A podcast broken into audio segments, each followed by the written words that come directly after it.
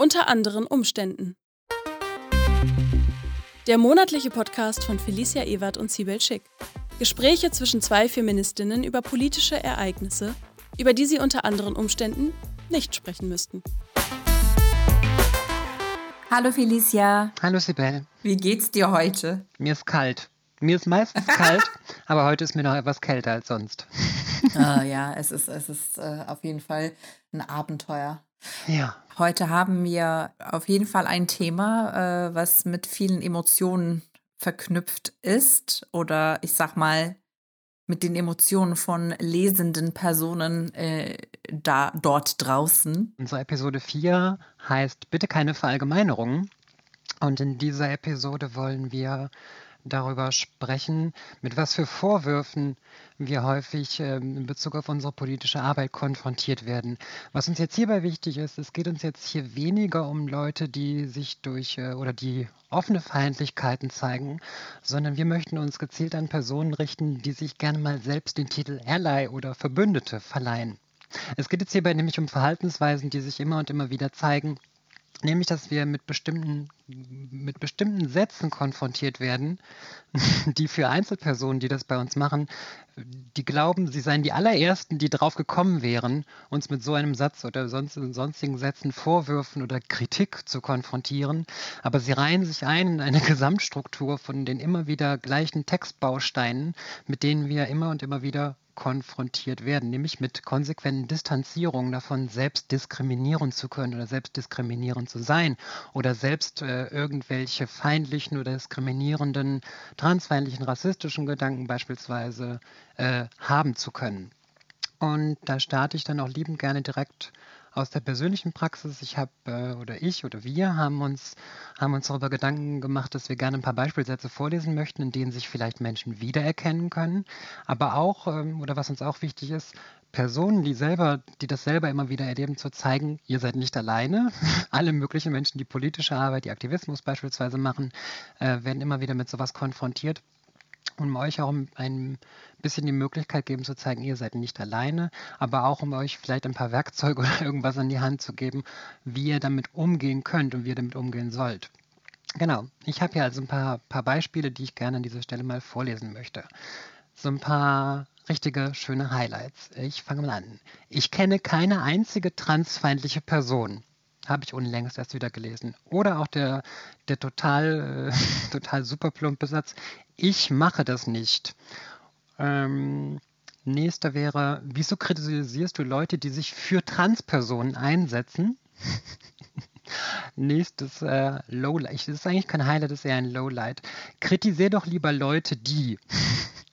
Und das ist schon, da zeigt sich so wundervoll die Distanzierung. Ich sel so ein, so ein Ich selber kritisiere doch lieber Leute, die, also das ist etwas, was immer wieder vorkommt, dieses kritisiere doch bitte die offen transfeindlichen Leute oder kritisiere doch bitte nur die schlimmen Männer, weil ich selber mache das ja nicht. Noch so ein Special, ein richtiges Special ist, ich habe immer viel für die Trans getan.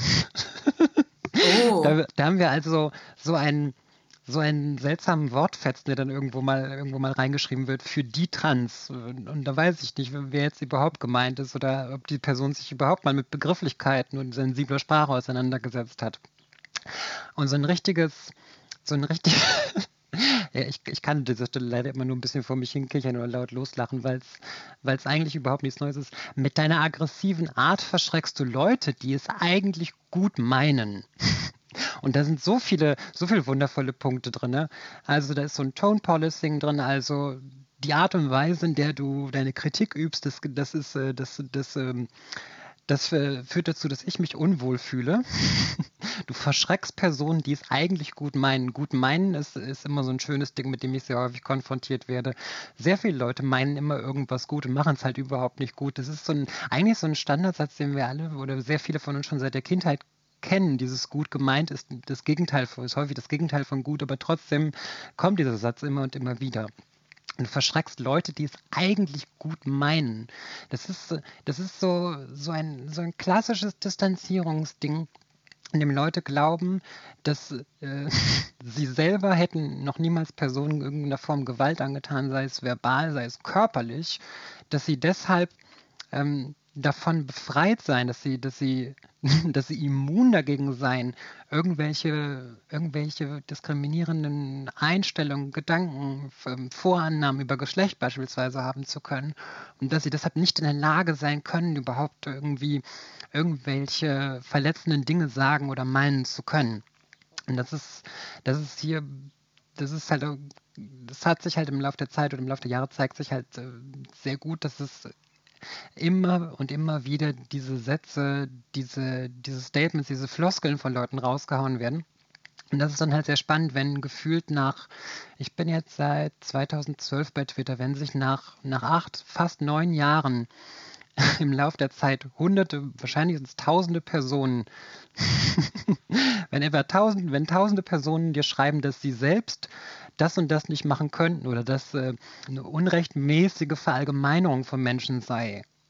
Und hunderte oder vielleicht tausende Leute äh, sagen im Laufe der Jahre immer wieder die gleichen Phrasen, dann sehe ich da irgendwie nicht mehr so richtig das Individuum oder nicht mehr so den Einzelfall, sondern da scheint irgendeine größere Struktur dahinter zu stecken, dass Leute glauben, weil sie es gut meinen, seien sie nicht in der Lage, andere Menschen diskriminieren zu können.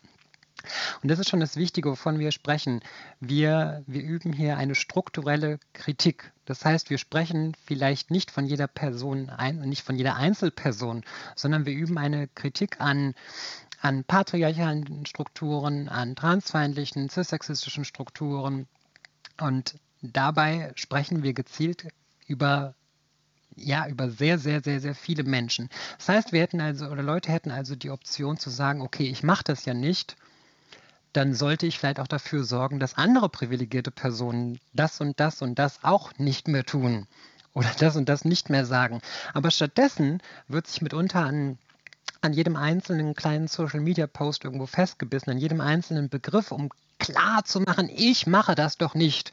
Also zieh diesen Satz unbedingt sofort zurück, lösch den Tweet oder mach sonst was oder schreib ganz, das ist so ein Ding, was häufig vorkommt, schreib bitte nur, ganz viele Leute machen das oder schreib bitte nur von transfeindlichen Personen, schreib nicht mehr cisgeschlechtliche Menschen, weil ich fühle mich da zu Unrecht verallgemeinert.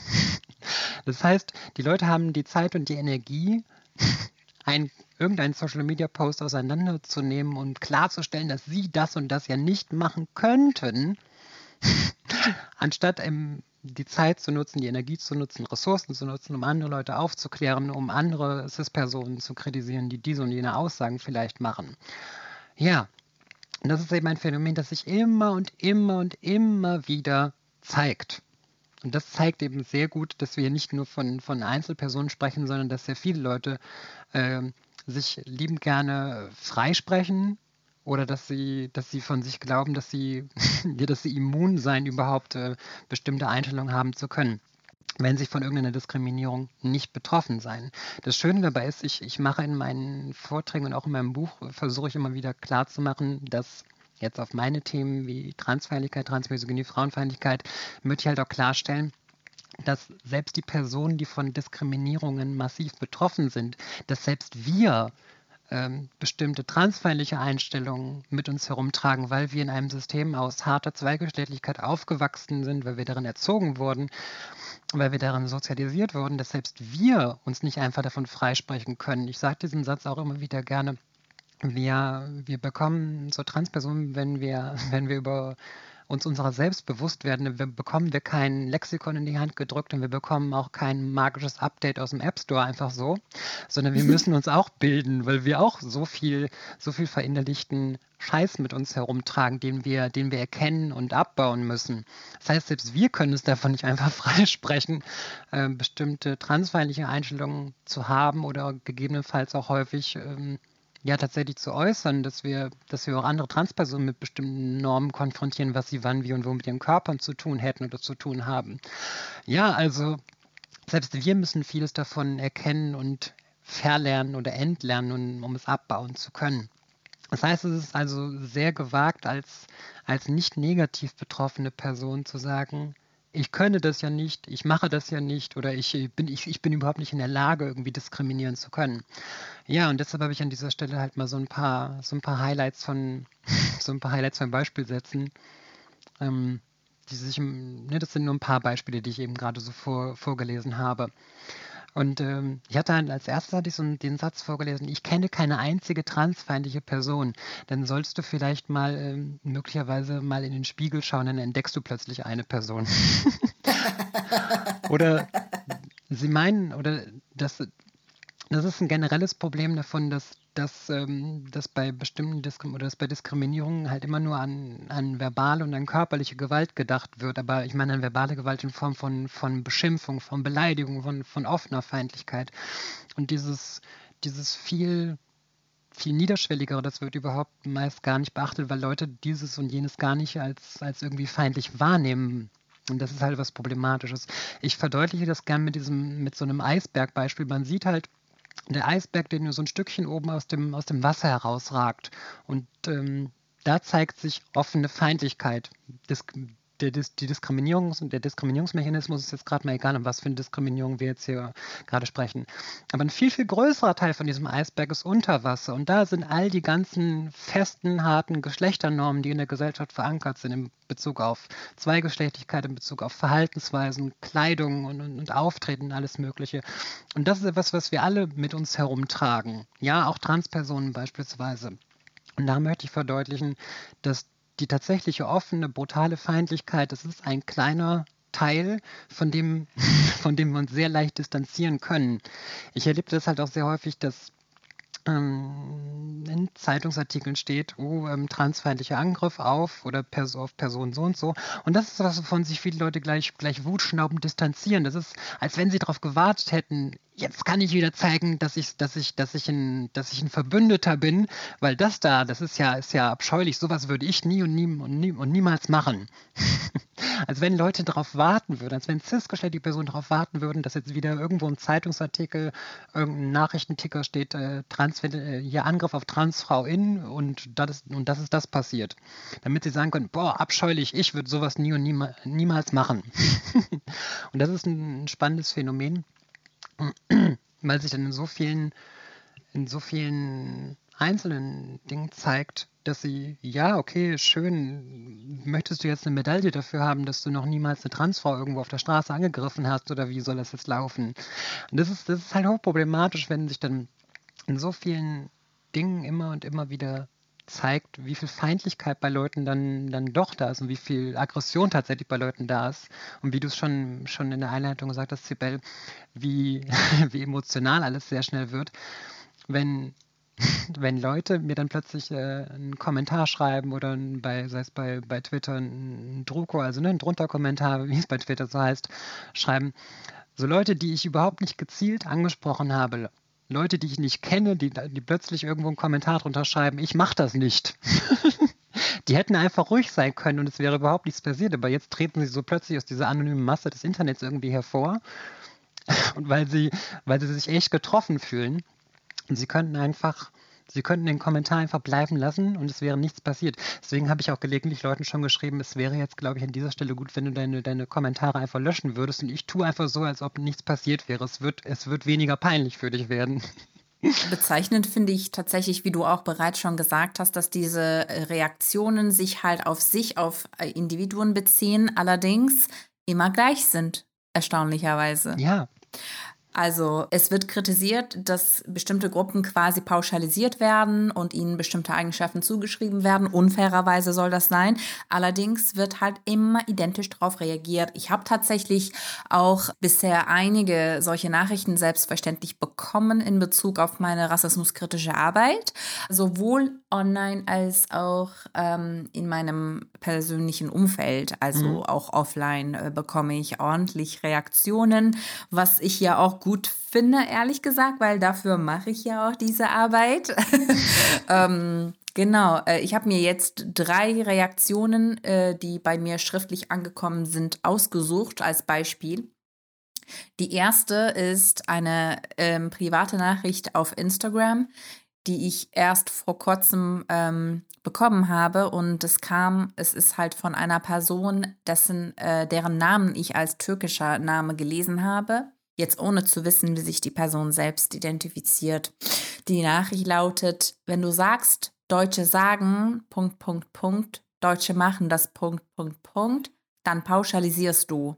Das ist doch genau das, was wir an ihnen kritisieren oder nicht. Alles Liebe. Also das war jetzt natürlich sogar noch ganz, ganz lieb. Allerdings zeigt dafür, also ne, die Person nimmt sogar Stellung bei mir sozusagen. Ja, sie mhm. sagt, hey, ich distanziere mich von der äh, Mehrheitsgesellschaft, von der deutschen weißen Mehrheitsgesellschaft. Ich bin bei dir. Allerdings finde ich deine Methode nicht richtig. Und dann mhm. habe ich eine E-Mail bekommen, die ein bisschen länger ist und in einer Art und Weise auch anders Liebe Sibel Schick, warum betreiben Sie eigentlich selbst so einen Hass, den Sie ja eigentlich bekämpfen möchten? Sie diffamieren Kritiker, Menschen mit anderen Meinungen und pflegen ganz öffentlich einen Hass auf alles, was eine hellere Hautfarbe hat und stempeln diese direkt als Rassisten ab, egal was sie tun oder sagen. Sie suchen absolut nicht nach einem offenen Dialog, denn sie hängen in ihrer eigenen Ideologie fest, die Menschen eben in gut und böse teilt. Wenn ich ihre Postings lese, weiß ich immer nicht, ob das Satire ist oder ob sie tatsächlich so hasserfüllt und engstirnig sind. Sie werten andere Menschen herab im Namen des Guten. Feuer ließ sich noch nie gut mit Feuer bekämpfen. Ich denke, dass auch Ihnen das eigentlich bewusst sein sollte. Generell sollte jeder Mensch, ach bla bla bla bla bla, E-Mail, egal. Also, mhm, ja. die Botschaft kommt schon rüber. Und dann äh, finde ich, ähm, dann werde ich noch eine ganz kurze Amazon-Bewertung lesen zu meinem Leseheft Deutschland schaffe ich ab, ein Kartoffelgericht, was ich ehrlich gesagt super, super lustig finde. Ja, ich auch. Und die Bewertung lautet, das ist, ach so, nee, Entschuldigung, ich meinte die Bewertung. Ich habe jetzt nicht mein eigenes Leseheft gelobt, aber danke, Felicia. Ich meinte beides. Dankeschön. Genau, die, die lustige Amazon-Bewertung lautet: Das ist gar kein richtiges Buch. Es werden lediglich Hate-Speech-Tweets aneinandergereiht. Ich habe übrigens mit dem Verlag gesprochen, dass wir diese Amazon-Bewertung irgendwann auf die hintere Seite des Leserhefts abdrucken, als, als Blurb. ich feiere das nämlich richtig. Ich liebe es. Also, das ist wirklich total lustig, weil halt, ne, du hast ja gemerkt, am Anfang ist das halt eine vermutlich Person of Color also eine Person, die selbst von Rassismus betroffen ist, die sagt, hey, das finde ich eigentlich nicht gut. Und genau mhm. solche Reaktionen habe ich auch im Privatleben von anderen ähm, People of Color, von anderen Personen, mit denen ich befreundet bin, die von Rassismus betroffen sind, bekommen, vor allem in Bezug auf mein Leseheft. Hey, ich fand das zuerst lustig, aber äh, dann habe ich nochmal drüber nachgedacht und eigentlich finde ich das äh, überhaupt nicht mehr lustig, dass du so viel ähm, verallgemeinerst, dass du halt Menschen mhm. in einem Land, die ja auch so viele sind, so bestimmte Eigenschaften zuschreibst, das ist nicht fair, etc. pp. Und dann gibt es halt diese Reaktionen äh, von äh, weißen Personen. Also ich nehme an, dass es weiß ist, weil es wird ja auch ähm, Stellung bezogen tatsächlich auf, auf weiße Hautfarbe. So, es wird mhm. ja von heller, hellerer Hautfarbe gesprochen und so und ähm, von Hate Speech gesprochen. Ähm, deshalb nehme ich an, dass es halt eben Menschen sind, die nicht betroffen sind, weil wer von Hate Speech betroffen ist, weiß eigentlich, dass sowas nicht Hate mhm. Speech ist. Ähm, genau, und diese dann, diese Reaktionen sind dann halt heftiger und die sind richtig beleidigt. Die sind mhm. richtig, richtig so beleidigte Würste. Und da denke ich, die reagieren so empfindlich auf äh, so in Anführungsstrichen Pauschalisierung in der Mehrheit. Es ist, äh, es liegt daran, ähm, dass es natürlich auch unangenehm ist, und sogar für manche Menschen total unerträglich, äh, ganz unabhängig davon, um wen es geht, ja. irgendwie diese, diese Verallgemeinerungen, diese Pauschalisierungen äh, zu, also mitzubekommen oder äh, dessen Objekt zu werden, ja. Natürlich ist es unangenehm und natürlich wollen die Leute, selbst wenn sie nicht mit gemeint sind, äh, darauf reagieren äh, und darum geht es ja auch. Es geht ja auch unter anderem darum, halt aufzuzeigen, wie scheiße das ist, so. Ähm, Genau, also zwei Jahre nach der Veröffentlichung von meinem Leseheft Deutschlandchef, ich habe es, es ist, das ist natürlich ein ganz, äh, ganz polemischer Text, ja, es ist mhm. ein polemischer Text über weiße christlich sozialisierte deutsche Mehrheitsgesellschaft und äh, ich finde es halt einfach bezeichnend, dass immer wieder ähm, solche Reaktionen darauf kommen können. Jetzt diese sind äh, die, die, die ich ausgesucht habe, sind überwiegend äh, neue Reaktionen, die ich äh, in letzter Zeit bekommen habe, aber natürlich auch auf mein meine Social Media Posts bekomme ich ordentlich Reaktionen. Ähm, ne, in der E-Mail heißt es ja auch, die Person wiss, weiß nicht, ob das Satire ist oder nicht. Vielen Dank, ich halte das für ein Kompliment. ja, in einem Land, in dem ständig über ähm, sogenannten rassistischen Humor diskutiert wird, was darf Satire und was weiß ich sonst noch was. Ja, mhm. okay, dann leiste ich auch eben meinen Beitrag dazu, wo ähm, die, die, die Grenzen aufzuzeigen. Also die Grenzen werden plötzlich klar. Da sieht man auch, die Grenzen werden plötzlich klar. So, äh, wenn, wenn die Mehrheitsgesellschaft davon betroffen ist. Das finde ich halt bezeichnend, weil wenn es um Minderheiten geht, dann gibt es keinerlei Grenzen und alles mhm. ist erlaubt. Jeder Tritt auf die Fresse nach unten ist erlaubt. Das finde ich Einfach ja. sehr bezeichnend, dass das eben plötzlich, äh, also, dass sich halt die Grenzen plötzlich herauskristallisieren, sobald die Mehrheit davon betroffen ist. Ne? Mhm.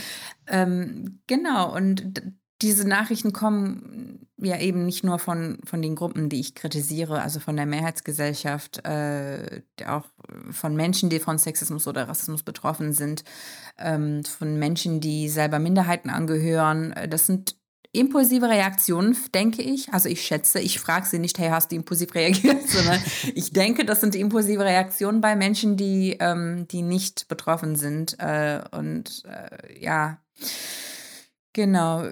Eine wichtige Sache fehlt mir aber in, in diesen Rückmeldungen. Es wird nämlich, äh, also jetzt ganz unabhängig davon, von wem die Rückmeldungen kommen, von wem die Kritik kommt, es wird außer Acht gelassen, dass Mehrheiten nicht darunter leiden, auf diese Art und Weise pauschalisiert zu werden. Mhm dass sie nicht benachteiligt werden können dadurch. ja, also natürlich können einzelne Personen in bestimmten Fällen äh, auf bestimmten Art und Weise benachteiligt werden, aber wenn es um Dominanzgruppen geht, dann können sie nicht durch äh, pauschalisierende Worte von Minderheiten benachteiligt werden, was bei Minderheiten aber ähm, anders ist. Minderheiten werden sehr wohl benachteiligt, teilweise sogar sehr, sehr krass, wenn, weil sie so pauschalisiert werden. Ähm, ich finde, diese Reaktionen, äh, also ich finde sogar, dass es eigentlich allen schon bewusst ist irgendwo. Allerdings in, in der Reaktion, wenn sie, wenn sie etwas lesen und sehen, hey, ich werde pauschalisiert, ich werde in eine Schublade gesteckt mit Millionen von anderen Menschen. Oder, oder wenn die nicht als Betroffene sehen, ey, wie unangenehm das ist, wenn mhm. so, ne, ähm, weil das halt bestimmte Assoziationen hat, dann kommen halt die Reaktionen, die du ja ähm, die du ja schon beschrieben hast, äh, sozusagen nicht alle Menschen sind so, nicht alle Weiße, nicht alles ist geschlechtliche oder nicht alles ist Männer etc. pp. Und ich glaube, es gibt zwei Ursachen dafür, so wie du ja auch gesagt hast, das Bedürfnis, sich von der Ursache der Diskriminierung zu distanzieren, sich selbst zum Teil der Lösung äh, zu verkünden, mhm. zu, zu erklären und sich dabei besser zu fühlen als Person. Ja. Äh, weil, weil sie sich ja, genau, weil sie sich ja persönlich beleidigt fühlen und die Sache halt individualisieren. Und dann gibt es auch äh, eine Ursache, die vom Thema ablenken möchte, sobald Minderheiten Diskriminierung öffentlich problematisieren, öffentlich darüber sprechen, hey, ich benenne dieses Problem, ich nehme das auseinander und ich möchte, dass es zerstört wird. Ich leiste jetzt meinen Beitrag dazu, dass dieses Problem, diese Diskriminierung zerstört wird. Und das ähm, bedeutet natürlich für Dominanzgruppen auch Machtverlust. Und viele reagieren auf Angst vor Machtverlust mit bestimmten Strategien, bestimmten Manövern, um vom Thema abzulenken, damit nicht mehr ähm, über das Wesentliche gesprochen wird, über Diskriminierung gesprochen wird, sondern halt über was anderes. Mhm. Ähm, es ist natürlich ein Totschlagargument, wenn man sagt, du pauschalisierst, Punkt ne, äh, okay, aber es geht ja eigentlich um strukturelle Probleme und da ist es eben notwendig zu pauschalisieren, weil es eben nicht um diese Millionen von einzelnen Personen geht, sondern äh, um eben Strukturen. Und da, da ist es auch egal, wie nett einzelne Personen sind, wie reflektiert einzelne Personen sind und was für gute Verbündete sie sind. So, es geht, es geht eben um äh, Probleme, die, ähm, die deren Ursachen in den Strukturen in dieser Gesellschaft liegen und äh, dass dieses Totschlagargument, du pauschalisierst, äh, ähm, sorgt dafür, dass wir eben nicht mehr über, äh, diese, über die Lösungen äh, sprechen können, beispielsweise Lösungsansätze äh, oder, oder Vorschläge formulieren können. Genau. Ich finde auch, dass es irgendwie so eine Art und also so eine, so eine Natur hat, einfach die Kommunikation zu beenden. Du pauschalisierst Punkt, weil das ist ein Vorwurf. Weißt du? Mhm. Es ist, ähm, ich, in meiner Wahrnehmung ist es einfach ein Versuch, Menschen mundtot zu machen, die auf diskriminierende Strukturen hinweisen wollen. Also ich finde, in der, in der einen E-Mail beispielsweise, die ich vorgelesen habe, wird mir ja vorgeworfen, sie suchen gar keinen Dialog, aber ich finde genau diese Reaktion eigentlich ist das Ende des Dialogs. Du pauschalisierst Punkt. Das, was du machst, ist ein Problempunkt und du bist das Problempunkt. Du bist schuld, dass du diskriminiert wirst. Punkt. Oh ja. So, so wie du es äh, vorgelesen hast, bei dir zum Beispiel, ähm, ne, solltest du dich nicht lieber um die und die kümmern, weil wir sind hier die Guten. Äh, äh, okay, ähm, so ganz ehrlich. Äh, und selbst wenn wir auf den gemeinsamen Nenner kommen sollten, sagen wir mal, okay, Pauschalisierungen sind schlecht, wem hm. hilft das? also, selbst wenn das, selbst wenn ich dann in dem Augenblick sage, hey, du hast recht, und dann? Die Strukturen sind unberührt, die sind mhm. immer noch da. Ich, ich werde immer noch diskriminiert. Können wir bitte darüber reden? So. Und äh, genau, die, die erlauben das halt nicht. Die blocken, die blocken die Diskussion und äh, diese, also bestimmte mhm. Probleme, die mit die mit Dominanz zusammenhängen, äh, über die wir zwingend sprechen wollen. Diese, die, diese Diskussionen werden geblockt von äh, Reaktionen beleidigter Würste, die, äh, die dich, die, die dann halt irgendwie äh, gefühlt eine Socke in deinen Mund stecken und sagen jetzt, ähm, du, du darfst jetzt nicht mehr reden, weil ich mich als Hans-Peter äh, weißer Cis-Mann, christlich sozialisiert, ähm, total schlecht behandelt fühle von dir. Es ist so ein, so ein krasses Derailing von dem ganzen Gespräch. Sie, sie, es geht komplett weg vom Thema und sie, sie zentrieren plötzlich sich selber darum. Es wird nicht mehr über die Diskriminierung gesprochen, sondern sie, sie machen sich plötzlich selbst zum Mittelpunkt des Gesprächs, das noch gar nicht stattgefunden hat, und sage, aber was ist denn mit mir? Was ist mit mir? Ich mache das nicht und ich, äh, und das ist doch auch selber eine Verallgemeinerung und sie zentrieren sich plötzlich als total von, zu, von der Dis oder innerhalb der Diskussion und reden eigentlich nur darüber, was sie alles nicht machen und wie gut sie sind oder dass sie sich seit Jahren doch schon mit dem, mit dem, The mit dem Thema auseinandersetzen. Das Thema, ich, mhm. ich, ich bin immer gerne ein Thema. Cis-Personen sind immer Individuen und ich bin ein Thema. Oder Transfeindlichkeit mhm. ist ein Thema oder Transpersonen sind ein Thema. Ja, genau, also genau. Und die wollen halt eben von diesem diskriminierenden Verhalten äh, freigesprochen werden und höchstpersönlich von dir, von der Person, die dis diese Diskriminierung erleben muss, Tag ein, Tag aus. Mhm. Und das, das finde ich auch total gewaltig gewaltvoll halt. Ne? Du ja. als diskriminierte Person sollst mich jetzt von diskriminierendem Verhalten freisprechen, damit wir, das ist die Voraussetzung für die Diskussion über Diskriminierung, ja. Wenn, wenn du möchtest, dass ich dir dabei helfe, Diskriminierung zu zerstören, dann musst du mich loben, aber jetzt auf der Stelle sofort. Und mhm. das ist, das ist halt äh, erstens so super gewaltvoll, finde ich, und zweitens auch eigentlich eine super emotionale Reaktion. Und auch das finde ich bezeichnend, weil ähm, emotionales Verhalten in westlichen Kulturen ja auch als irrational betrachtet wird mhm. und da, dadurch auch stigmatisiert wird. Und dieses Verhalten wird auch nicht allen zugeschrieben, sondern Minderheiten. Oh ja. Und also zum Beispiel Frauen sind halt enorm davon betroffen. Menschen, die von Rassismus betroffen sind, sind enorm von diesem Stigma betroffen. Die sind, die zeigen emotionales Verhalten, weswegen sie in bestimmten Stellen und in, in bestimmten Positionen halt nicht äh, geeignet sind. Ihnen mhm. wird eben, werden bestimmte Fähigkeiten abgesprochen dadurch. Und äh, um, um sie machtlos außen vor zu lassen, sozusagen, ja.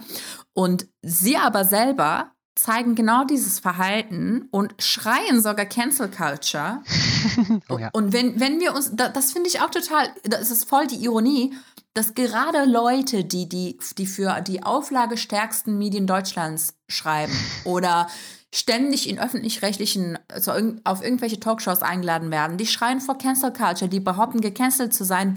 Wenn du gecancelt worden wärst, wärst du nicht da.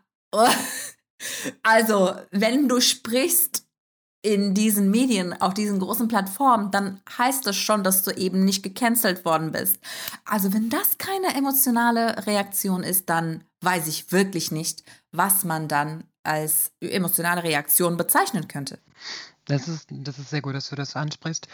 Ähm, müssen wir der Frage nachgehen, wer darf sich Emotionalität in Diskussionen oder, oder wo auch immer erlauben? We wem wird es zugestanden, emotional zu reagieren? Wem wird es abgesprochen? Wem wird es als negativ ausgelegt, emotional zu sprechen, emotional zu arbeiten? Und oder bei wem wird das gar nicht als emotionalen Auftritt irgendwie markiert? Bei wem wird das als Sachlichkeit verkauft, wenn, wenn, wenn Leute in, in Talkshows, in, in, in Zeitungsartikeln über, über die Leben von, von anderen Menschen diskutieren oder irgendwas zur Debatte stellen? Wenn, wenn die Leben von marginalisierten Menschen zur Debatte gestellt werden, bei wem wird da Emotionalität vorgeworfen und wer darf sie sich einfach erlauben? Ja, ja. Ja, das war die Folge 4, oder? Wie vielte Folge ist das jetzt? Das war Episode 4, genau. das war die Folge 4 von dem Podcast ähm, unter anderen Umständen. Vielen Dank fürs Zuhören. Mein Name ist Sibel Schick. Und ich bin Felicia Ebert und vielen Dank auch von meiner Seite. Tschüss. Tschüss.